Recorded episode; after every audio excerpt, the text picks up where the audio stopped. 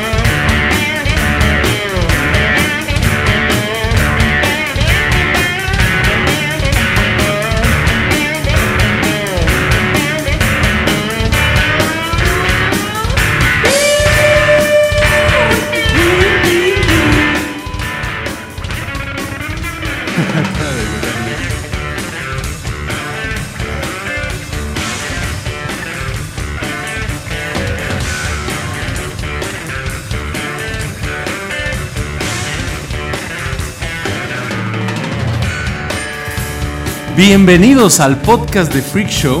No tengo idea de cómo le hice para inmediatamente llegar en el segundo, en el instante en el que empezó el programa. Mi estimado Malagón, te saludo literalmente. sí, mi estimado Keka, ¿cómo estás? Bien, esta, esta bonita tarde del viernes. Sí, chido. Este, yo también acabo de llegar, entonces. sí, los dos estamos un poco sudados. Medio brutal. bien. Eh, Sí, David es el único que está separado. Sí, sí, para que ah, hay que disimular. Sí. Qué bien. Pues me da mucho gusto el día de hoy saludarlos. El programa de la semana pasada estuvo muy bueno. Eh, bueno, es cierto, no, no hubo. sí, el de la semana antepasada fue un especial de solo Keka y yo. Y después de eso, pues ya no hubo nada. ¿Por qué hay una bocinita ahí? ¿Vas a anunciar algo Sí, va a especial? ser una pequeña mención, pero sigue presentándonos. Sigo presentando, bueno, por supuesto que sí. El día de hoy nos va a acompañar David Malagón. David Malagón es un especialista en cine, un crítico ávido, eh, hardcore. No, no, no, no, no, me hagan quedar mal desde el principio, porque si digo una cosa que no, voy a quedar como el tipo, como un poser o algo así.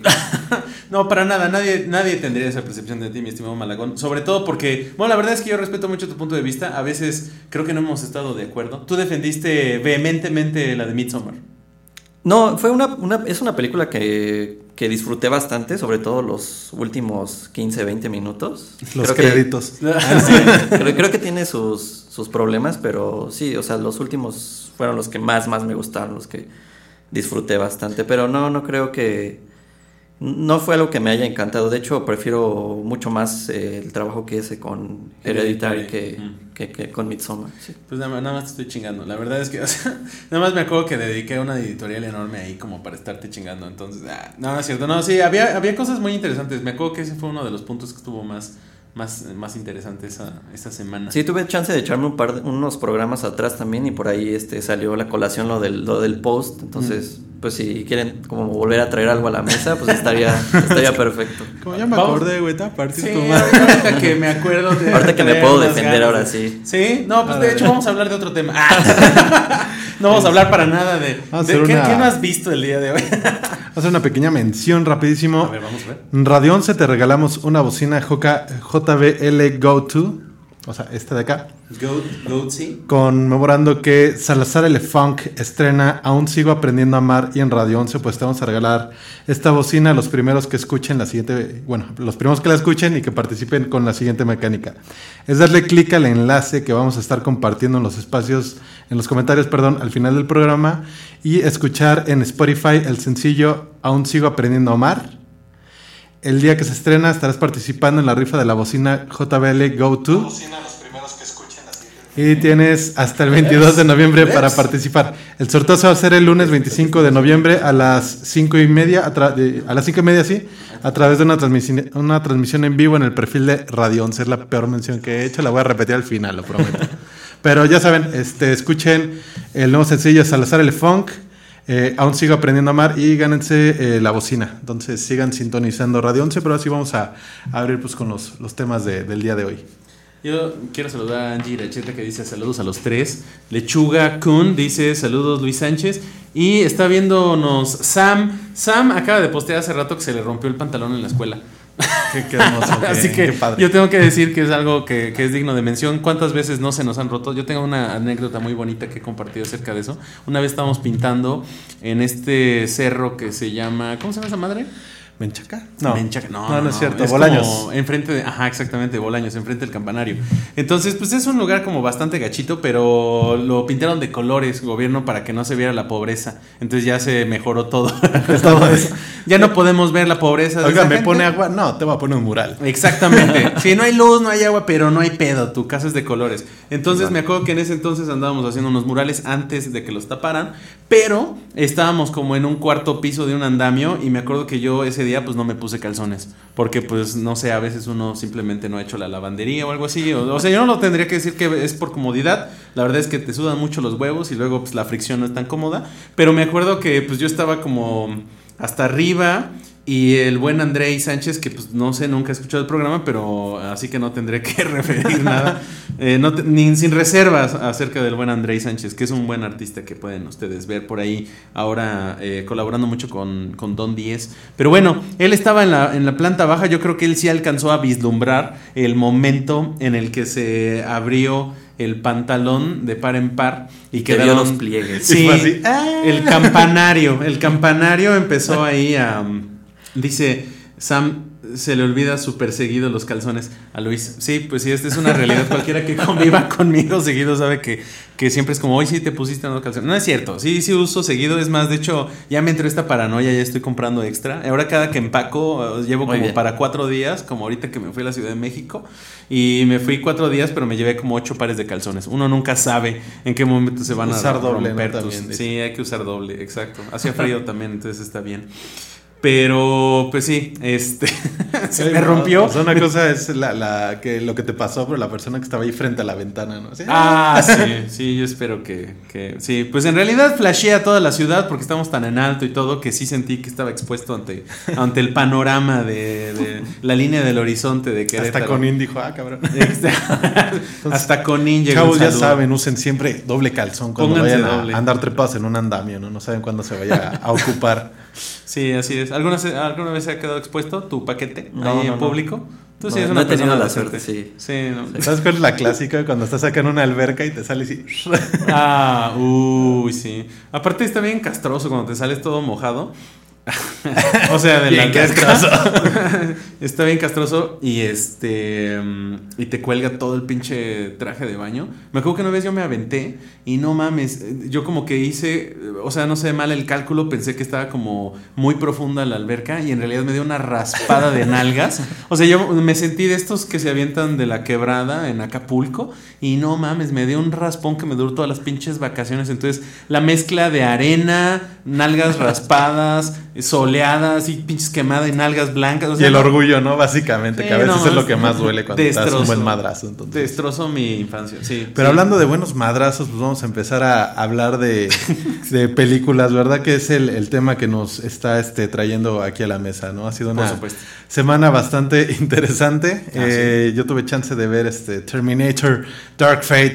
No la he visto. Este, ¿No la han visto? Yo tampoco tuve No, chance de verla ayer. Ayer, vi- ayer vi Zombieland, a ver si podemos hablar un ¿Neta? De Por Double Tap, yo no la he Sí. visto. A ver, por favor, los dos hablen de esas dos películas que no he visto ah, para saber si David, me asomo o no me asomo al cine esta semana. Pues eh, Zombieland 2 eh, me parece que es cumple, es una, es una buena secuela, creo, creo que está a la altura de, de la, de la primera. Este, si bien la, la primera fue una, una sorpresa, por así decirlo, fue algo como, como muy fresco que se dio en ese entonces. eh, esta creo que está a la altura, tiene bastantes buenos gags, eh, hay mucha, mucha más este, eh, a- a- eh, secuencias de acción. Y este y tiene em, eh, recuerdan que en la primera Zombieland ve- venían como esta cosa como de las reglas. Este justo el personaje de, que, que interpreta este eh, Eisenberg ¿cómo se- Columbus. Ajá, este tiene esta onda de las reglas, pero se medio, se, se mencionan como unas tres o cuatro o algo así. Y entonces en esta segunda parte este, profundizan más en esa, en esa cuestión y es, y es cool porque, porque le da, o sea, justo las utilizan como, van complementando como con, con la... Línea con- argumental. con- exactamente. Este, pues la película para las personas que no la hayan visto y para los que tuvieron chance o no tuvieron chance de ver Zombieland, creo que es una muy buena película de zombies. La, la uno, que fue la que, la que la vi hasta ahorita, la primera me gustó bastante. Y sí viene a, vino a cambiar un poquito esta idea de lo que era el, el cine de zombies, ya sea lo que es este el terror comedia, que recordamos un poquito con películas como Shaun of the Dead, que también es de zombies y también está bastante chévere. Uy, es de mis Entonces, favoritos. Sí, yo creo que sí, no mames. este vino a ser como la respuesta, ¿no? Gringa a, a Shaun of the Dead. Entonces, es una película que vale bastante la pena. La segunda, yo digo, por lo que he escuchado, este sí está como interesante, pero la trama creo que es más como esta cuestión de, de ya ser una familia, ¿no? Y, y en el apocalipsis y cómo se van acoplando entre los personajes y las dinámicas que tienen y estarse moviendo. Yo creo que lo que más lo vendía sí era que aparecía Bill Murray en el tráiler. Sí. Sí, eso, eso siempre es buena promesa. Que la que a mí me motiva mucho ver ahorita de zombies es la nueva de Jim Jarmusch, que sí va a llegar a cines. Yo ya la vi. En México. ¿Tú ya la viste? Ya la vi. ¿Ya se estrenó? ¿La viste No, pirata? no, Malagón. este, no. Pues sí, ¿qué puedo decir? Aquí, aquí seguido mencionamos ¿Cómo se llama? cosas piratas, pero Los muertos no mueren. Órale, no. sí, Dead Don't, The Dead Don't Dead Die, Don't algo Die, así. ajá. Sí. Ahora, eh, la mayoría de la gente en los reviews ha mencionado sí lo que siempre pasa con las películas de Jim Jarmusch, que el ritmo que tienen es sumamente lento. O sea, sí es un tipo de filme para un tipo de audiencia, como que ahorita he estado agarrando eso de los filmes como de género, de- ya lo había hecho desde Deadman con un western y de ahí en fuera pues había hecho solo cine de Jim Jarmusch, ¿no? Entonces parece que sí puede agarrar lo que sea y, y lo, lo vuelve como algo típico de, de él, ¿no? Entonces creo que se pi- pinta bastante bien. ¿A ti qué te pareció? Pues yo en realidad mi acercamiento con Jarmusch es bastante limitado. Únicamente eh, conocía Only Lovers Left Alive, que Uh, me- a mí en lo personal me gusta, me gusta mucho. Y después vi Patterson, que fue la siguiente que Mm. hizo. ¿Te gustó que Patterson? sí, sí me gustó, pero sí es completamente un trabajo como más... Íntimo, ¿no? Pequeñito. Sí, más, más este, ¿cómo, cómo llaman? Como más contemplativo. Mm. Este, y justo eh, Los Muertos No Mueren me parece un, una película bastante floja. O sea, como que no es ni Le- Only Lovers, ni tampoco es como hacia esta línea que es, que es como Patterson. Como que se queda a la mitad. Mm. Entonces, sí, es bastante tibia. De hecho, hay, hay una parte mm, chistosa, porque es una, una cosa ahí como, como una crítica social, pero también se queda como bastante, Light. bastante sosa, sí. Mm, Ajá. Entonces, a mí en lo personal no, no me encantó. La disfruté los primeros minutos. Ahora sí estamos y viendo este, ya pero el trailer. después, después sí se vuelve un poco, un, un poco sosa. Pero Mm. pues igual sí, eh, o sea, me gustaría como in- ir como más atrás en la, en la filmografía de Jarmusch para ver si se parece un poco a lo que hacía antes, pero en lo personal creo que se queda a medias. Sí, o sea, tiene un humor, ciertamente. Es un poco como Wes Anderson. O sea, como que no tienen los punchlines tan marcados. O sea, estamos aquí hablando de dos películas de terror que además son de zombies y que son comedias. O sea, que es Zombieland y en otro caso esta de Dead Don't Die, ¿no? Y en el caso de Zombieland viene, si mal no recuerdo, del director de Deadpool 1, ¿cierto? Zombieland es del director de Venom. De Venom. Ah, ok. Va. Y en el caso de la que ahorita vamos a platicar, De Terminator. que es Terminator, del- es de Deadpool. Del director de Deadpool. Entonces, o sea, siento que ahorita hay como este afán de, de impulsar sobre todo el cine de género a través de la comedia y especialmente la comedia light, ¿no? O sea, como todas también las... te digo que, o sea, desde la, la, la sesión pasada del programa platicamos Mm. de esto, de cómo el cine hollywoodense o inclusive también ya ahora la cuestión de videojuegos está buscando los nuevos autores, o sea, que, que no solo sea referente a la película, sino ya el, el director como, como marca. O sea, este decir que vas a ver cierta película o, o sea, es que ya de hecho en el trail- en el en el tráiler te pasan el director y como parte de su currículum, ¿no? Para empezar a posicionarlos un poquito y ya es Para como la- validar un poco también la decisión Sí. de por qué elegir uno al otro, ¿no? Porque muchos, ajá, porque muchos ya están tocando franquicias de alguna forma ya como consagradas, ¿no? Aquí ya salió la disputa de la opinión, dice Sam, Dead Don't Die está bien chida, es una mega burla de las películas de zombies. Pues sí, sí, o sea, Sí, Shaun of the. Dead ya había sido eso, o sea, podemos decir que sí. Juan de los Muertos. Juan de los Muertos, muy buena. Eh, Está cagado porque como que últimamente no son las películas más clásicas de zombies como lo ha sido la serie de... ¿De Romero? No, no, la de Romero no. Bueno, Romero es, es como lo más clásico, pero bueno, se me hace que es bastante romeresco lo que hizo The Walking Dead. Y The Walking Dead se volvió una hueva tremenda. O sea, después de demasiadas eh, demasiadas temporadas, creo que empezó como a volverse muy, muy floja, ¿no? Como que empezó a ir como los zombies, o sea, cada vez más hasta que se Yo empezaron a no he visto, o sea, nunca he visto como una temporada completa de The Walking ¿Neta? Dead. O sea, como que empezaba la primera cuando Mm. salió como el boom y me acuerdo que hasta se juntaban en el muy bien. de la ciudad y todo. Muy chingona. Este, pero la neta como que nunca me atrapó, pero porque a mí el género de zombies no me encanta. Mm. Entonces, este, me gusta el Left 4 Dead, por ejemplo, que es un juego. Ah, Este, sí, sí, sí. eh, los Resident Evil, ¿no? O sea, pero de ahí como yo clavarme a ver este, una serie o algo así, nunca me llamó tanto, pero sí seguí mucho como las reacciones de la gente sobre The Walking Dead, ¿no? O sea, y creo que sí es una serie que de lo que yo he alcanzado a ver como que ha requerido mucho al shock value y a la violencia para mantenerse vigente. Creo que ahorita ya hasta se salieron un montón de personajes.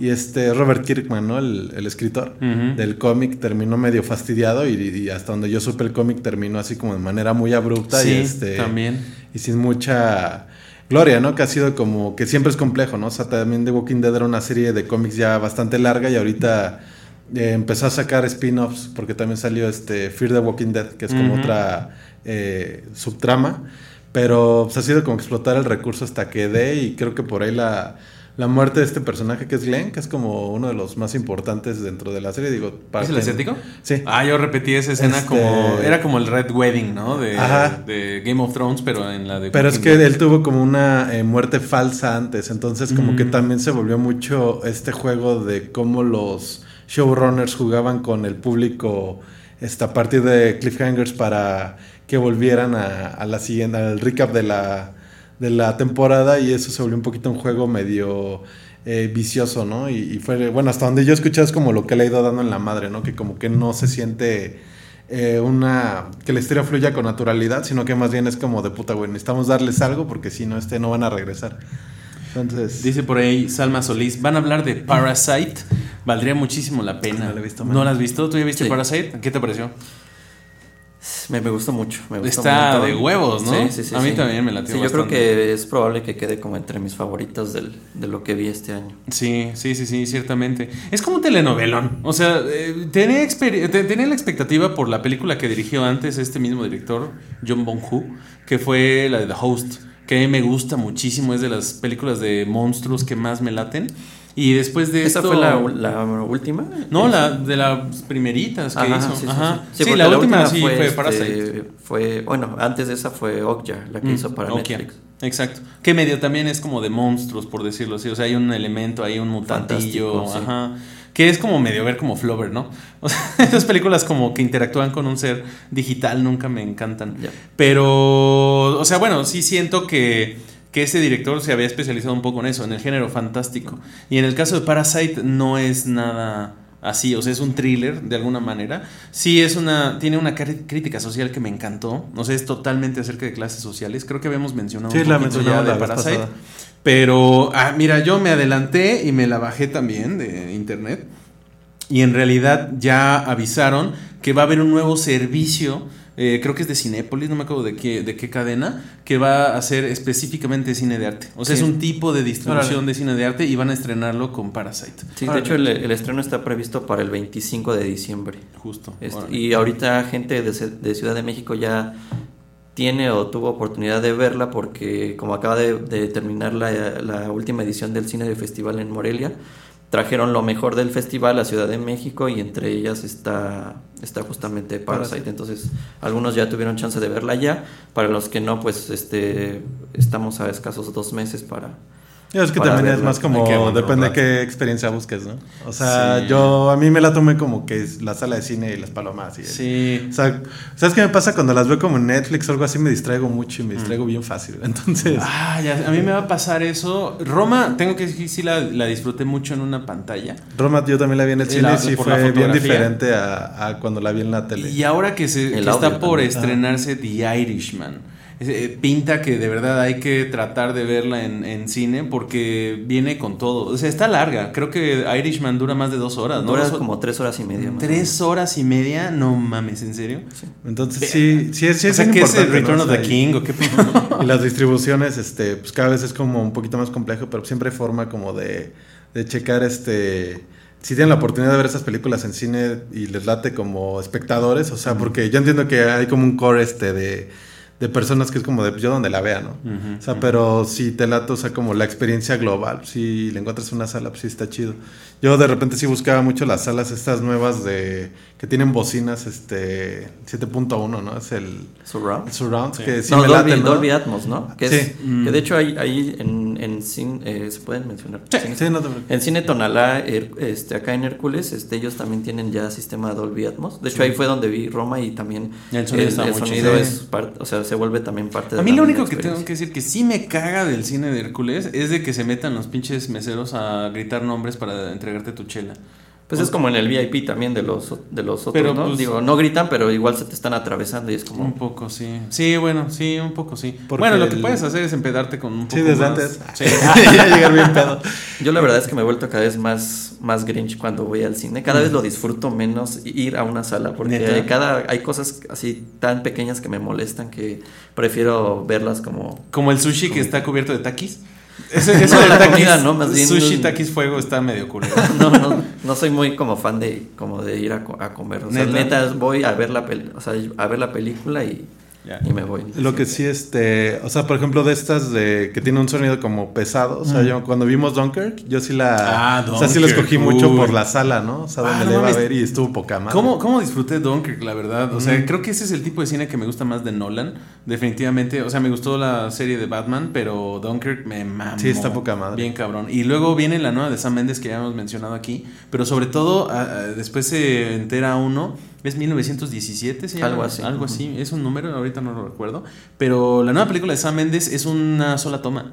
Y es en las trincheras en la Primera Guerra Mundial. Órale. Entonces pinta poca madre. Sí. Sí, se ve muy, muy bien. También es como. Ahora, ya ves con toda esta controversia de los directores, que justo ahorita mencionamos la nueva película de Martin Scorsese, y pues es como el regreso, ¿no? De estos cuates, ¿no? Igual Tarantino acaba de sacar eh, película esta, este año. Jarmusch sacó este año. Bueno, que Jarmusch no es tan clásico, ¿no? Pero. eh, eh, ah, eh, eh, llegan a decir ahora como una aclaración, ya ves que han estado criticando mucho el cine de Marvel, ¿no? Como decir, ah, es que esto no es cine, o sea, es un tipo de entretenimiento más cercano a, a un espectáculo, un ride, ¿no? Es como irte a una atracción de un, un juego, de un parque de diversiones, y después empiezan a, a- a profundizar en ello, o sea, empiezan a decir, bueno, es que no es un tipo de entretenimiento enfocado en la narrativa o en la historia, o sea, sino como en la experiencia. Entonces ya no es un tanto como de remover o echarse para atrás en la opinión, porque igual salieron muchos también consolidados a, a decir... ¿A defender? Pues sí, a defenderlo, a decir, bueno, pues es que ¿qué tiene? O sea, también es, no es como que hayan hecho puro cine de arte Y ustedes, es que sí tienes las dos, ¿no? O sea, hay quien ve la historia, que, que es lo que estábamos hablando también, y, y quienes sí ven cine también por la experiencia de lo que es este el proceso completo de ir a una sala de cine, o sea, de las palomitas que te patean el asiento, o sea, sí hay un este, sí es una experiencia diferente que para algunas personas sí es como de, güey, ¿qué vas a hacer, no sé, el viernes este, en la noche? Y así como hay quien se va al antro, pues hay quien dice, o sea, yo quiero ir al cine, pero sí es como global, ¿no? No le vas a invertir lo del boleto, es como, o sea, te vas a gastar 300, 400 pesos en que sea este un proceso mucho más completo. Si es en casa, igual este procuras que sea como una experiencia más cercana a, la sala, ¿no? Me acuerdo mucho cuando eh, salieron las, las pantallas 3D, ¿no? Que eran este, así como, ah, güey, cine en tu casa, ¿no? Y tienes a tu tía robándose los lentes del cine, ¿no? Para, para que jalara más chido, ¿no? Este, pero sí, y bueno, esto es en cuanto a las películas que están saliendo ahorita y bueno, vamos a aprovechar Ya tantito te, un ya te digo, espacio Sam, para... OK Boomer, que es como el mame de la semana. Maldita sea. para ¿cómo se Ay, llama? a Eh, saludar a la gente que nos Sí, está ver, siguiendo en los saludar. comentarios. Hoy sí nos está escuchando Nico, a quien le mandamos un gran Ah, saludo. Nico. Siempre había dejado como su pequeño comentario. Te habíamos, te habíamos extrañado ahí en la tira de comentarios. Estaría chido a ver si, si tienes chance de, de venir con decimos, nosotros pero un día. sin Ajá. decirle qué día venga. Pero sí, sí, el Nico tiene que venir acá a darnos con su lista de favoritas. Y también estuvo esto de OK Bummer, que es... Sí, cabrón, no mames. Yo no supe bien cómo estuvo la neta. Pues nada, o sea, es que el chiste es que alguien, bueno, si lo explica uno ya se destruye, entonces Ah. vamos a ver si es como cuando tu mamá ya se pinta el pelo también de colores, entonces ya se iba de moda, ¿no? Pero si tratamos de explicar el meme de OK Boomer, pues se supone que es lo que un millennial le dice como un ruco que está diciendo todo era mejor antes. Y pues ya, o sea, es como, ah, tú boomer, que son los de la baby generación de boomers, los ¿no? años 50. Sí. Ajá, los baby boomers. Que, que en parte, pues a, a mí me ha estado chingeo de toda la semana Sam con esto. Pero le digo, güey, yo no nací en los 50, güey. O sea, yo también. Solo me comporto como Ajá. los Sí, 50. solo, solo soy un agrio. pero, pero sí, sí, sí, aplica, aplica, no sé. O sea, no, no es que estemos aquí como con una nostalgia del La pasado. y- otra película que yo traigo a colación, esta semana me dediqué a ver dos cosas. Yo casi no veo anime, Ajá. Pero me llamó la atención. Hay una cosa que se llama Goblin Slayer. No sé si Ah, tenido chance está de Netflix, checarlo. ¿no? Está en Crunchyroll y en esta. Ah. Ya me la vi en YouTube, entonces. este, eh, es, eh, fue, fue bien polémica cuando salió. Salió el año pasado, en octubre. Pero porque tiene mucho esta onda de los waifus y como de fanservice este, de anime, pero tiene una... El primer, que cap- rompe la cuarta. el primer capítulo fue súper fuerte porque tenía una como eh, insinuación de, vi- de violación como muy clara, ¿no? Entonces como que la gente no estaba, o sea, como que le puso play así sin saber qué, qué rollo y pasó eso y Crunchyroll se metió en muchos problemas porque no tiene un disclaimer este antes de la de la película, digo, de la serie dura, son como 12 capítulos. Eh, yo casi no veo anime, pero me gustó bastante y después estuve revisando como material alrededor de, del manga y se trata de un güey que nada más mata goblins en un mundo así como tipo Dungeons and Dragons y solo mata como las criaturas más bajas. Mm. Pero hay un análisis de un güey que está bien chido que dice, eh, habla sobre el concepto de paz este, positiva y paz negativa. Ujú. O sea, que Mm, la paz ya. negativa es este pedo de que la desaparición de guerra este, es la paz negativa, ¿no? O sea, no hay guerra, no hay conflictos a gran escala, pero eso no quiere decir que, que no haya este, eh, conflictos. Entonces, en la alusión que hacían los güeyes que hicieron la, bueno, el güey que hicieron el manga, era como esta onda de cómo las tareas más mundanas son las que en realidad empiezan a tener un impacto positivo en la realidad, Mm. aunque no se, aunque no sean trascendentes en la historia. Entonces de ahí como que se me hizo interesante el discurso, la terminé de ver y la, la serie está este 2-2. Si les late el anime creo que valdría la pena checarlo. Y la otra es, fui a ver Terminator Dark Fate. Sí, a ver, danos tu reseña. Yo todavía no sé si verla o no verla, mano. A ver. Ah, pues aquí hay de a dos. Este, mira, la neta, la película como película de acción está súper chida. O sea, está muy entretenida. Ah, ha sido un fracaso. Este, Es un flop así brutal. gachísimo en taquilla, o sea- dicen que ya ahora sí sepultaron La franquicia. la franquicia de Terminator. Cosa que nos duele a todos, pero al mismo tiempo, pues es algo que ya viene sucediendo desde hace un buen. Es cuando ya pisaste una caca, ya mejor para limpiártela, pues ya nada más sigues caminando en la tierra. O sea, es que es bien interesante. O sea, si la ves como dentro de todas las películas de Terminator, este. No es la peor.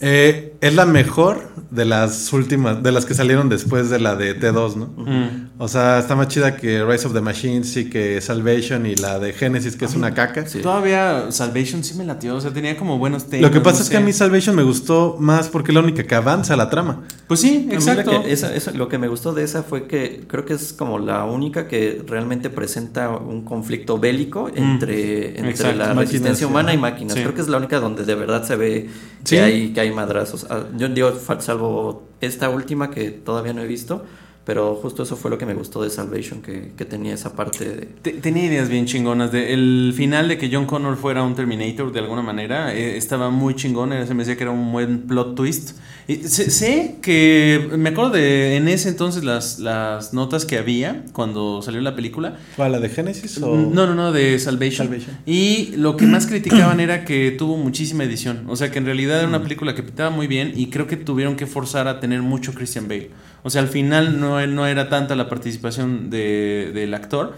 Pero como ya iba en ascenso y creo que tenía alguna nominación en ese momento, entonces como que dijeron vamos a tratar de exprimir lo más posible de, de esta... Sí, venía de hacer Batman, de terminar la segunda, creo. Exacto, O sea, y la- que el otro cabrón, o sea, de hecho, justo salió en Avatar. No me acuerdo ahorita ni Sí, siquiera del este, nombre. Pero sí, lo, un güey que... Un Randy, ¿no? Eh, que se parece como sí, a Channing Tatum, Worthington pero... se apellida, Ah, creo. Sam Worthington, Sam exactamente. O sea, como que Sam Worthington trataron de hacerlo a huevo un héroe de acción. Lo enjaretaron ahí, era el protegido de James Cameron. Y creo que todavía, ¿eh? Todavía hay Pues como, como ese... que- Porque creo que en Netflix hay una película que se estrenó también hace Terrible. Como, como dos o- como en, esta- en la semana pasada. Salieron No, se llama las dos de Fracture, Furia de creo. Titanes. ¿Eh? Salieron las dos remakes Ah, salieron las de Furia Furia de Titanes. y la otra, pero... Pe- Pero, hay, hay una de acción que está en Netflix, pero sí era como de que él es un extraterrestre superpoderoso. y- O sea, ah, que le inyectan ADN de un extraterrestre. Se ve terrible, se ve terrible. Pero sí, como que Sam Worthington nunca despegó como action hero. Creo que el último action hero que ha habido pues, quizás Tom, Hardy. Torrenta. Toreto. Ah, Torreto. Ah, es que hay unas películas de Torrente. ahorita Torrente de Alex de la Iglesia. Las produce Las Alex de la Iglesia, pero las protagoniza este güey que es de sus actores de cajón. Híjole, Sí, no me acuerdo el nombre. gordito. Dice Salma Solís. Pero el cine es parte de la industria, me parece que lo que Marvel hace sí es cine, pero cine de espectáculo de masas, que es lo que busca el mercado, a contrariedad del cine de arte que no se muestra en las grandes pantallas. Efectivamente, o sea, sí, o sea, mucho del cine que también aquí que Justamente iba a mencionar, si, si tuvieron chance de leer como la opinión de, de Martin Scorsese que hizo para el New York Times, Ah, donde, donde ya como que se daba como más tiempo para explicar justo esa, esa polémica que había surgido hace un par de semanas, donde se había reducido todo a, la- a una sola frase que era que, que justo eso, que, que, el- que el- el- las películas de, de Marvel no eran cine. Entonces, si tienen chance de echárselo, está bastante interesante. No dice nada que no sea una mentira. Este, justo él empieza diciendo que, que es una pena que se le haya malinterpretado, pero que si alguien quiere reducir toda la, todo el comentario A eso, pues él, no va- él ya no puede hacer nada, ¿no? Pero, pero justo habla sobre un poco como, como esta onda de que la... eh, como la demanda, o sea, que hay de, de los, de los servicios de streaming, que eso está haciendo, alejando un poco a la gente de los, de los cines, este, que las películas como de este tipo de, de, de Marvel, pues no tienen, no, no hay ningún riesgo en ellas, todos siguen una fórmula, que son productos que se, que se, que se crean, que se prueban, que se vuelven a probar y entonces ya, ya se lanzan al mercado. Entonces realmente no hay como esta parte, como, no hay como una sorpresa genuina, él ut- utiliza esas, esas palabras. Entonces, este, como que da, eh, se, se da más, ah, explica más como este punto de vista que tiene, yo coincido. Y pues sí, o sea, como lo, lo, lo que leías ahorita, pues sí, en- como en términos, en, en lo más general, pues sí, o sea, eh, las comedias mexicanas pues también son cine, ¿no? Pero, Exacto. pero creo que lo que, lo que Martin este, está buscando es más bien eh, mostrar que, que estas películas de, de franquicias pues son, son productos que, que no, que no conllevan ningún, que no- ningún riesgo, ¿no? ¿Qué es lo que vimos igual? O sea, te digo, en esta de Terminator es la misma fórmula. O sea, de alguien viaja al pasado para salvar a, a esta persona que es este... ¿Quién va a salvar? La nueva pasta, ¿no? O sea, el, quién va a salvarlos del futuro porque ahora ya no existe Skynet, ¿no? Es otra cosa. Ya. Entonces, este... eh, digo nada más para terminar el apunte de la película, el... Creo que es una película de acción que está muy padre. Este... Han criticado mucho esta cuestión de empoderamiento este Femenino. femenino, ¿no? Ah, que, que sí es que las tres protagonistas son este mujeres, este, bueno, son tres protagonistas y Arnold Schwarzenegger y el otro vato, ¿no? Que es este eh, Luis Luna, creo, no me acuerdo cosa, se apellida Luna, el Terminator. Este, pero fuera de eso, en realidad sí trae un poquito esta tendencia que lo vimos ya en Cazafantasmas, lo hemos visto en Star Wars, este, con los nuevos castings de el Ujú. all female cast. que es como esta la forma en la que eh, Hollywood interpreta no que tiene que ser este inclusivo. Eh, por ahí Angie me dijo pues, sí es importante no ver estos personajes. Pero creo que sobre todo lo que hace la película es que más que empoderar a estos personajes femeninos sí te deja muy claro que eh, Sarah Connor es el icono feminista de los ochentas probablemente el más importante y el héroe de acción más cabrón que hay porque es quien carga toda la película. O sea si la película de Terminator vale la pena es por esta eh, Linda Hamilton. Ya, Leí en algunas entrevistas de Linda Hamilton que por ahí comentaba que jamás volvería a hacer el papel de Sarah Connor, o por lo menos en un buen rato, porque también la razón por la que se ha alejado tanto de la pantalla es, bueno, un poco la experiencia de que James Cameron dicen que es un dolor de huevos y era su era esposo. mientras hicieron las de Terminator. Y aparte Linda Hamilton está diagnosticada con un trastorno bipolar. Entonces dicen que era muy difícil como lidiar con ella en, en la pantalla. Digo, en la pantalla, en, la, en el set. Entonces imagínense con uno de los directores más demandantes de la historia del cine y luego una actriz que también pues tiene como un chingo de conflicto de estar al mismo tiempo actuando en, la producción. Y bueno, es, es un poco lo que sucedió también en esta nueva versión, que si tienes gente como Schwarzenegger o como Linda Hamilton que representa tanto para la, la serie, que además hay por ahí un cameo, ¿no? De Edward Furlong o... Eh, sí, es un cameo como de estos, este, donde ya te digitalizan la, la Ah, cara. un guiño ahí nomás. Este, eh, si son muy fans de la- lo que pasa es que, ah, ¿cómo lo ponemos de manera simple? Eh, dentro del lore de Terminator, eh, se caga un poquito en, en el lore de Terminator. ¿En serio? la- o sea, si, si eres muy fan de las primeras dos, probablemente no te vaya a gustar desde arranque. O sea, ya. la, sí tienes que ir la... Digo, este es como concepto, yo a mí me gusta mucho, ¿no? Las primeras dos me gustan un buen... Creo que voy a tener Y que sí pasar. tienes que pensar como en que lo vas a ver y que igual es el inicio de otra cosa. Es como un poquito este, de Last Jedi, ¿no? Yo me, Entonces, me arrepiento muchísimo de haber visto Terminator Genesis.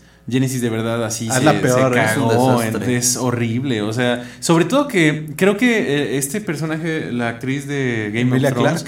Emilia Puta, sí, sí. pertenece totalmente al cine de las comedias románticas.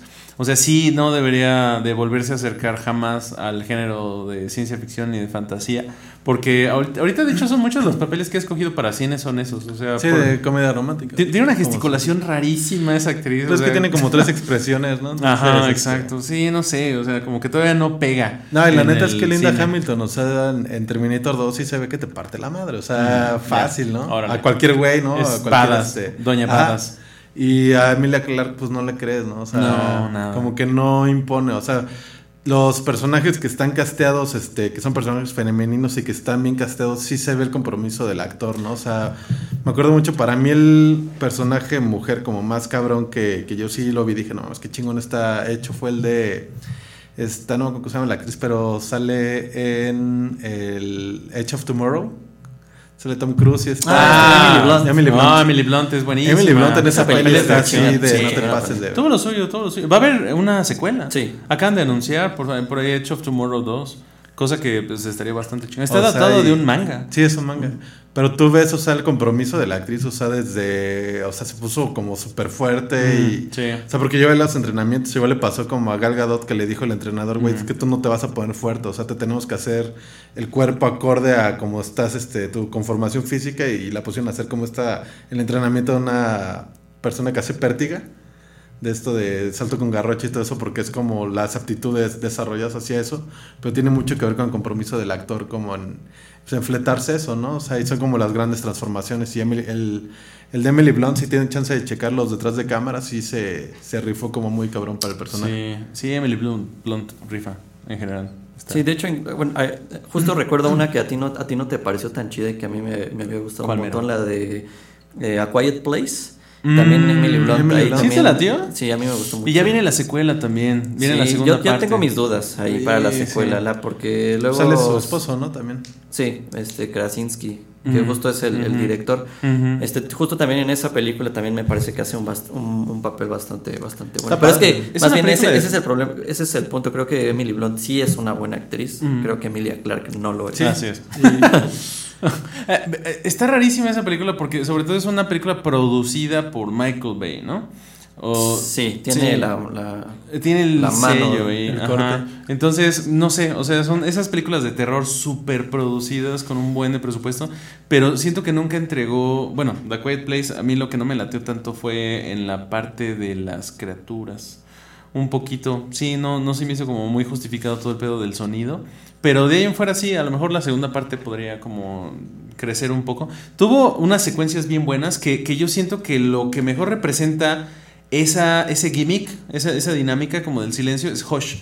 Hush me gustó Ah, sí, muchísimo. está si no la vieron, la de chida. No Respire, te pusieron aquí. La de la, espérame, es la de la chava que no, que es sorda. Eh, no, se, me- se meten a una casa Ah, ya. que es Ah, de no, un sordo. sale Percy Sí, sí, Jackson, sí, ¿no? ya. Ajá, y sale un cuate que era como. que sale en Avatar, breathe, es el eh. malo de, eh, de Avatar. No respires. Exacto, sí, buenísima. Sí, No, está- buena. está padre. Don't breathe, Don't breathe. así se llamaba. Sí, ah, sí, sí. ok. Entonces, ¿cuál es Hush? No me acuerdo. Hush es la de, Hush es la de una esta que chava que Mike. Flanagan. ajá. Ah, ya, sí. Que No, no, no. Quise decir Don't breathe. Es el que, el que va a dirigir el, el estreno de esta semana, que es este Ah. Doctor Sleep. Doctor Sleep. Esa pinta bastante bien, ¿no? Bueno, Stephen King ahorita habla bien de todo lo que hacen de. que ¿Qué voy a pasar con esa película? ¿En serio? ¿Te vas a perder Doctor Sleep? ¿Por qué?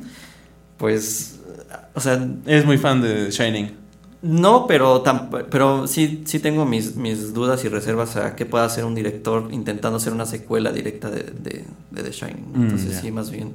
Aparte, por lo poco que vi Que sí existe del la novela de es- Stephen King, de- sí, de pero Doctor Sleep. Sí, sí existe. Desde hace como Ya tiene un rato. No, no tiene tanto, o sea, tendría como cinco años, porque sí fue ¿Doctor como... Sleep en- es de hace poco? Sí, o sea, es esta serie de novelas que Stephen King dijo así como de, güey, pues, es que ese güey produce hace un chingo. O sea, Stephen King casi, casi publica un libro al año. Es como el Woody Allen de la... del- Sí, sí hace un chingo de cosas el güey. Entonces, terminó La Torre Oscura yo creo que en 2009. Mm.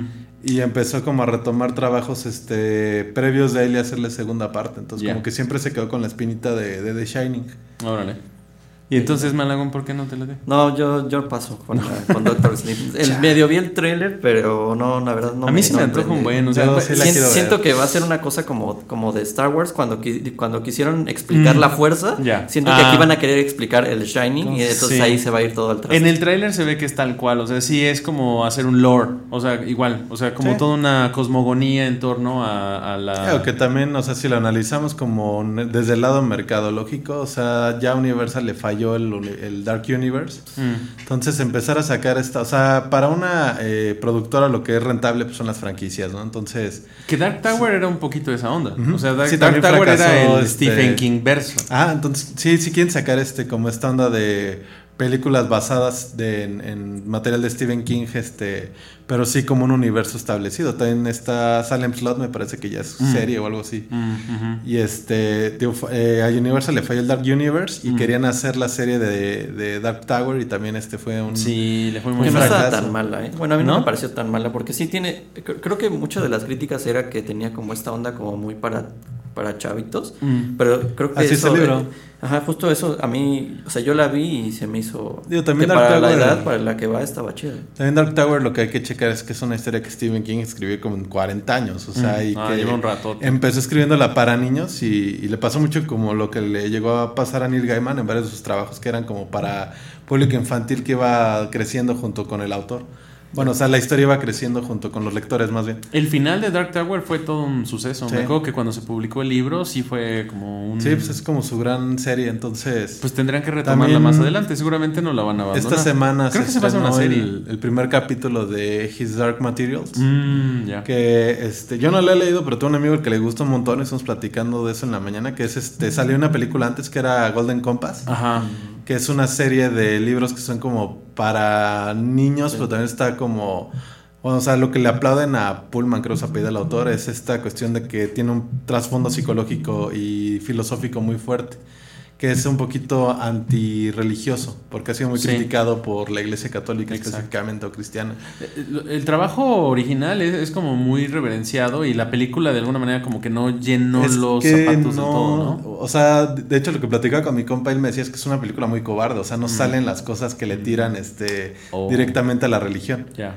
O sea, porque uno de los puntos eh, eh, como más importantes de la, de la serie es el enfrentamiento con Dios. A, a mí lo que me preocupa muchísimo estas series es que uno se compromete mucho con ellas, estas que tienen como un manejo de arte increíble, que tienen un trasfondo de una historia increíble y todo, pero se cancelan una tras otra. Sí. O sea, si no pegan, si no hacen negocio, pues se sí, sí, quedan son un truncas. hitazo en la primera temporada, Ujú. ¿no? Sí, El entonces ya te casting de quedaste... este está súper pesado, o sea, está James McAvoy, está este, esta chavita la que sale... en- Pinta muy bien. En, En Logan, Logan. la que es este sí. X-23. Sí. Y está este. Por ahí varios actores este, de peso ¿eh? en, en, en His Dark Materials. Y son tres libros: es este. Las luces del norte, eh, La daga y el tercero se llamaba El catalejo de ámbar, una cosa así. Órale. Pues Entonces, ojalá lleguen lejos. Dicen que está chida. Y ahorita pues HBO es la que está sacando como más series, este apostándole a la adaptación. También su- sacaron este Watchmen que yo no la he visto. Yo todavía no he empezado tampoco. Mm, ya. Sí, yo tampoco. Pero por ahí había escuchado como críticas muy buenas, ¿eh? O sea, ¿Sí? como que sí pintaba bastante bien. Pues yo también están buscando la siguiente Game of Thrones, ¿no? Para este capturar de nuevo, porque eh, HBO lo que padecía mucho antes era esta onda de que solo lo puedes contratar por cable, ¿no? Pero ahorita que ya tiene su plataforma en streaming, de hecho está incorporada a Prime. Este, o sea, desde Amazon tú puedes comprar, contratar también el HBO, entonces creo que sale un poquito más barato. Ya. Ojalá que alguna vez, bueno, creo que después se recuperan algunas de estas series truncas y, y perdidas, pero eh, si pueden ver algún día la de Carnival, es una de las cosas que más me dolió que no continuaran, pero la historia, la producción Carnival me fascinó, era una de las tantas producciones enormes de HBO, pero es pre la era de Roma, que Roma fue como la gran producción que demostró que podía haber como blockbusters, a pesar de que Roma también fue cancelada, tuvo una película final y le dio como un buen cierre, Sí. pero ese, digo, estableció como el preámbulo para lo que hoy en día son Son estas las como series. Series en blockbusters. Pero Carnival sigue siendo como una pequeña cosa de, de culto Es que con Steve Buscemi, ¿no? eh, es tipo semi Sí, no, es Broad- Broad- sí, Broad- algo así, ¿no? Ajá, sí, no, esa es otra cosa. Carnival es una, es una serie que trata de un circo an- ambulante en los años 40, 30 en Estados Unidos, en como la, el- las, las zonas rurales. Entonces tiene un trasfondo ahí como medio de la, un previo a la Segunda Guerra Mundial, eh, habla de, mm, de un poco de decadentismo en los Estados Unidos. eh, no de la parte como del apogeo, sino de la pobreza. Hay, hay un montón de cosas. eh, el espectáculo está, está ¿Cómo increíble. de qué año es? Uy, es de los. Como 2004, ¿no? Es Sí, de principios de los 2000, debe ser como 2002, 2003, pero la puedes conseguir fácilmente. Por ahí eh, hay como compendios de DVDs y eh, también en línea la puedes ver. Hay algo de eso en, en YouTube, hay muy poco, creo. Pero seguramente hay algun servicio de streaming en el que lo puedes ver completo. Pero esa vale muchísimo la pena. Es de las cosas que, igual que American Gods, yo creo que con el tiempo la gente va como a, a redescubrir y valorar un poquito. Y sí, no llegan muy adelante, pero también sirven como para, no sé, conectar un poco con la con el material original, que en el caso de American Ghost, la, la novela de Neil Gaiman, dicen que es fenomenal. Entonces, pues a lo mejor es un buen punto de partida. En el caso de Carnival no hay algo más que, que es lo que también es una lástima porque pues era un material original, ¿no? Entonces eso, eso vale mucho la pena. Vamos a, voy a aprovechar para agarrar dos minutos que creo que nos quedan. Sí, nos Este, quedan dos minutitos. Rapidísimo, Luis, yo sé que creo que sí la viste, tu opinión de El Camino. Es una hueva impresionante. El camino me pareció terrible. ¿A ti qué te Pártele su madre. A Corten- ver, corten Malagón. ya el programa, por favor. Sí. A ver, Malagón, ¿por qué? ¿Por qué sí? Porque es una película para fans. Mm. O sea, si Sí, te es gustó, fanservice. sí es totalmente, si te, o sea, si te gustó Breaking Bad, sin pro- o sea, es algo que, que, que puedes ver sin problema. O sea, está lleno de referencias. Eh, también como esta onda de la nostalgia, el traer como ciertos personajes. Pero también, o sea, me parece que es como un, un buen cierre para, para la para la, la- la serie, o sea que la serie tuvo un final, es como, como un epílogo, Mm. entonces funciona bastante bien, porque, porque creo que, em, por lo menos para mí, el personaje de Jesse Pinkman sí fue un personaje un poco odioso, como, Mm. como esta, como, como actitud que tenía, como, co- como mal, o cómo fue co- consumido poco a poco por la figura de Heisenberg, y entonces en esta película como que como que tiene ese punch otra vez, ¿no? Como de tomar como, como las, las riendas de, de su de su, de su vida y, y un poco ver cómo, cómo fue toda esa, esa tortura literal de que estuvo en cautiverio para cuando estuvo eh, cocinando metanfetamina para este grupo neonazi. Creo que Entonces- por, eh, por eso es que no, no lo disfruté tanto. O sea, sentí que sí fue como un apéndice, una cosa que es como el companion book, que como película, o sea, sí, como fans, eh, es- es- en eso te doy totalmente la razón, es como meterte, ¿no? A esos espacios especiales, pero solo sentí que es sumamente parca, o sea, es, es, es, es muy seria, es muy plana, no tiene absolutamente nada de humor, nada de tensión, o sea, como que no sé, me, me faltó esa parte, como de que hubiera realmente un conflicto, o sea, eh, sí es algo como para completar Es que el la conflicto serie. justo fue como interno, fue el conflicto es el, el conflicto personal de Jesse Pinkman y por, y, y por fin darle ese, Cierre. ese corte a la ¿no? figura que tuvo ahí siempre eh, de, de Heisenberg. Tal vez fue un poco repentino el final de Bre- Breaking Bad, ¿no? O sea, como que siento que todo acabó como en un pequeño susurro más que como en un en una cosa así espectacular. y- Sí. No sé, a mí sí me gustó. Maldita sea. Pero no, o sea, pero también sí entiendo como el sentimiento de. De creo que es como desasosiego, ¿no? Al final, o sea, yo también lo sentí un poquito Sí. como este material que cuando comprabas el book set completo de todas las temporadas y venía ahí una peliculita este de regalo, ¿no? Pero creo que sí, sí coincido, no sé, es un, ofrece un cierre al personaje ya mucho más este emancipado de lo que era la, la figura este importante de la serie, pero creo que sí ya termina por completo ya con toda la especulación que pudiera haber de fans de si estaba vivo Heisenberg y cualquier cosa. Sí, justo es eso. Entonces creo que eso también está bien, o sea, ya terminar de cerrar este un ciclo. Lo que sí siento es que salió mucho tiempo después. O Mm. sea, Como que ya era hoy casi. Sí, de hecho, lo, o sea, eso también está curioso porque cuando eh, Se ¿cómo le hinchó la cara Este, Brian está todo, se ve súper viejo y el otro personaje también está súper súper gordo y eso, pero pero bueno, o sea, está, está, está Ya, cool. ya no empataban muy bien. Sí, ya. Rapidísimo para cerrar. ¿Qué le recomiendan a esta audiencia ver en la semana? Yo me voy a ir a ver Doctor Sleep. O sea, definitivamente yo sí voy a, voy a optar por eso en lugar de ver Terminator y de Zombieland, que se me antojaban, pero creo que sí me voy a quedar en home video con esas opciones. Ya, yo pues yo espero ver Terminator y tengo ganas de ver Polvo, una, una película mexicana sobre narco- narcotráfico y que curiosamente ha estado teniendo como, como malas reacciones, bueno, más bien como comentarios antes de, de- de verla, pero Mm. al parecer es una película que no va por el lado de, de como de Glorificar. glorificar el narco, entonces creo que también le voy a ir por, por ese lado. Ya para cerrar, yo esta semana les recomiendo mucho. Ayer me puse a ver, este, nos pusimos a ver cine un poquito de los 70s. Entonces, eh, digo do- dos cosas: el graduado, pero la otra es vean este tiburón. ¿Tiburón? Sí, de Steven Spielberg. La, o sea, como que la recordaba de que la había visto cuando estaba muy chavito, la vi en el 5. Canal 5. Y neta no me acordaba, güey, de lo chingona que está. Yo la vi hace como un año y sí la disfruté. O sea, vale un chingo la pena, o sea, como rescatar esas pelis, este, porque creo que como ya las viste, las tienes ahí como almacenadas, ¿no? Entonces esta semana yo lo recomendaría muchísimo ver Tiburón, vale mucho la pena como película de suspenso. Pero antes de irnos, les recordamos que Radio 11 eh, está regalando una bocina JBL Go 2, que es esta que tengo acá. Y es en conmemoración a que Salazar Elefant, que está estrenando Aún sigo aprendiendo a amar. Y bueno, para ganarte esta bonita bocina, lo único que tienes que hacer es dar clic en el enlace que vamos a estar compartiendo al final del programa y escuchar en Spotify el sencillo Aún sigo aprendiendo a amar el día que se estrena. Ya participando en la rifa de la bocina y acuérdense, tienen hasta el 22 de noviembre para participar y el sorteo se va a realizar el lunes 25 de noviembre a las 5 y media en una transmisión en vivo que van a hacer nuestros compañeros de eh, Radio 11. Genial. Pues muchas gracias, David. Muchas Gracias gracias, por la invitación. Este, espero. Pregunta cuándo se estrena. Polvo. Ya está, ya en ya está en cartelera hoy. Hoy se, se, se estrenó. Súper. Entonces ya, este, ya saben, la pueden empezar a ver Es- hoy. Pues esta es tu casa. Ojalá nos puedas acompañar nuevamente pronto. Muchas gracias. Y eh, mi estimado Keka, muchas gracias. Pues ya estuvo, este, me encuentran en eh, Xbox Live como quecadillo, por si alguien quiere jugar Gears of War. Ah, sa- saludos a mis compañeros de oficina y en especial a, a mi compañera Jessica, que creo que traba- está toma clases contigo de, de dibujo. Me pidió que- Ah, que, ¿de le diéramos veras? Ah, un mira, saludo. un le saludo mando a un saludo. Ah, también voy a estar jugando Smash Brothers esta semana. Entonces, si alguien juega, me Wow. agrega. Chale, pues yo ya estoy como muy desconectado últimamente. Ahora sí traigo el trabajo metido hasta. Pero, este, pues estoy en Facebook y en Instagram. Ya saben dónde.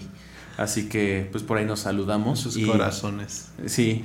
Y nos vemos la semana que entra. Los queremos mucho. Muchas gracias por escucharnos. Gracias a todos los que estuvieron en el chat. Hasta luego. Gracias, Fer.